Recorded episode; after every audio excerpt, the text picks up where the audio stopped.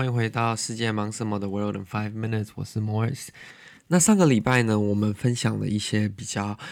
有话题性的议题，包括大麻以及 Deepfake 的相关议题，我们有看到很多观众有在各个不同的平台跟我们留言互动了。那我们也有在上面回复了一些听众，就是对于他们的一些想法等等的。因为有一些议题相对来说是比较有争议性的嘛，那我觉得有好的讨论都是一件好事。毕竟没有讨论就等于其实两边都不懂两边的立场。那有讨论之后呢，其实才能去理解。了解就是彼此的想法是什么，找到中间的那个差异点，那个桥梁，然后去寻找一个彼此都能接受的中间点啦。那好，那我们今天要来跟各位探讨分享的这个新闻呢，是来自 BBC 的这个新闻啊，它是关于之前很红的这个鱿鱼游戏。那大家都知道说，这个礼拜在西洋或者是在台湾，其实你都可以看到很多地方都在 celebrate 这个 Halloween，就是万圣节的部分。那万圣节，那其实万圣节本身有很多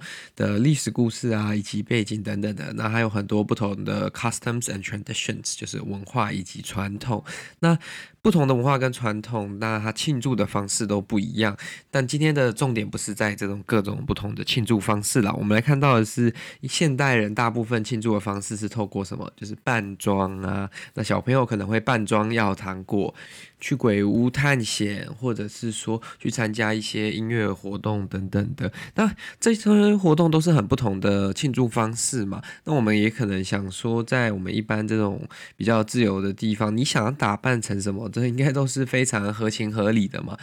你想办什么，也没有人阻止得了你，这都是你的自由言论的一部分嘛。但是因为最近这个韩国的影集，就在 Netflix 上面的这个鱿鱼游戏，就这个 Squid Game，一不小心它就爆红全球嘛。只是它这一部。影片呢，影集其实相对来说是没有那么欢乐，是比较暴力的嘛，所以很多青少年啊，可能看了这个之后，他可能没有想太多，他就是想要打扮成这个剧中的这些，就是无脸的，就是工作人员穿着那个 jumpsuit 这样子，或者是当中的这个。玩游戏的参加者与会者，但是这样子的行为跟这样的装扮，就在美国有三间学校，在纽约州 （New York State） 当中有三间学校宣布禁止学生穿着任何由于游戏内角色的服装，因为他们的论点就是说，这样子的装扮会导致学生们进一步的在宣传、鼓吹、推广暴力以及。不合法、不合理的这样的行为，可是大家应该都知道，美国是一个非常倡导、倡议这个自由言论以及呃 freedom of speech and expression 的一个国家。那这样子的限制，究竟有没有去限制到学生的这些 freedom of expression？虽然他们因为他们今天是学生了，所以他们。是受学校的管辖，这个也是合理的。只是这样的行为，如果放大来看，就是我们不要把它放在学校的一个。状况跟一个情境来说，这样子是不是其实是有一点点在限制学生们的自由言论，或者是他们只是单纯有可能只是想要打扮成这个样子，并没有要鼓吹暴力等等的这样的行为，跟就是他的出发点可能是不太一样的啦。但当然，同样的事情总会有正反两面嘛，也有家长跳出来反对说，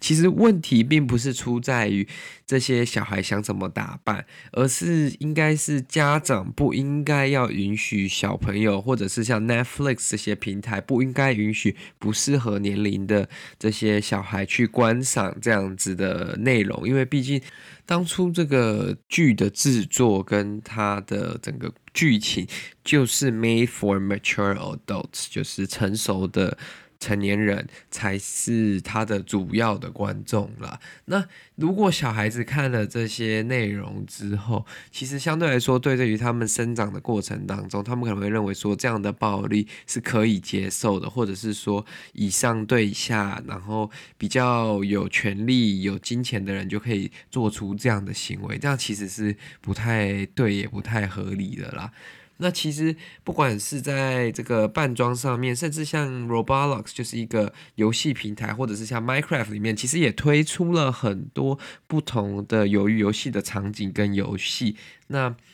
这样子的游戏如果没有做一个很合理的管制跟控制的话，其实它也是进一步的再把这些内容带去给儿童。但是，一开始导演跟这个制作团队并不是要把这样的内容宣传给儿童嘛，只是因为他可能一时爆红了，导致这样的内容在现在网络这么发达的年代。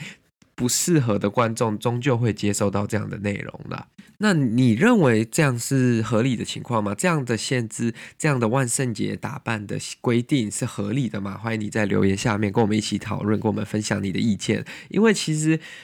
过去一些学校比较基本的规定，就是像说不要太暴露啊，然后不能有一些不应该的政治打扮啊，或者是一些仇恨等等的歧视。等等的，不会针对某一个剧、某一个角色去做这样的限制，那这样子是一个比较特殊的情况了。但其实我们也可以发现，说在世界其他地方也有一些比较不好的例子给我们参考。就是在比利时的时候，有一个学校有个学生他在模仿剧中的游戏，他们在一起玩这个游戏了。那落败者呢，没有被枪杀，但是他被同学围殴，围殴到送医院。所以这样子的事情其实非常严重的，他们就认为说。哦，这个游戏的挑战失败者是可以被惩罚的，这样其实是一个不太合理的行为啦。那对于这些还正在发展、正在成长的这些青年呢，其实是。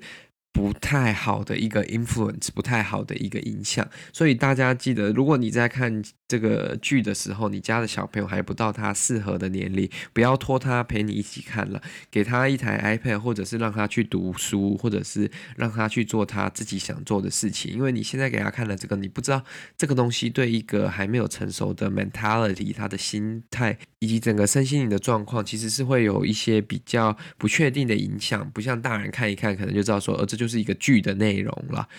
好的，这就是我今天为各位分享的这个《鱿鱼游戏》番外篇呐。因为我觉得这个状况真的是蛮特别，也蛮特殊的。因为基本上我记得很少遇到这种事情，会有学校啊，或者是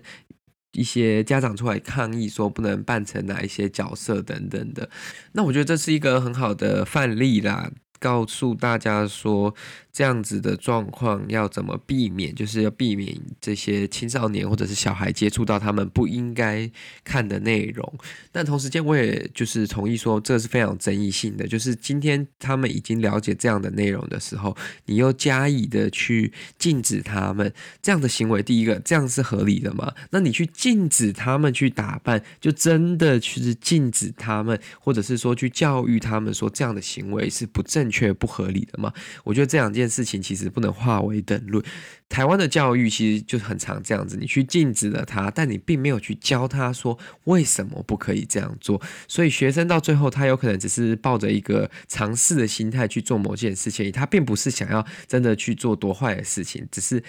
因为他不知道、不确定说。好了，那这就是今天为各位分享的新闻啦。如果你喜欢这个节目，再帮我分享、转发给你的亲朋好友。我们在各大平台上面都可以收听。那也欢迎您到我们的 Instagram 以及 Facebook 上面跟我们一起讨论各种国际新闻，或者是今天的 Podcast 内容。现在就搜寻 Busy World Pod B U S Y W O R L D P O D。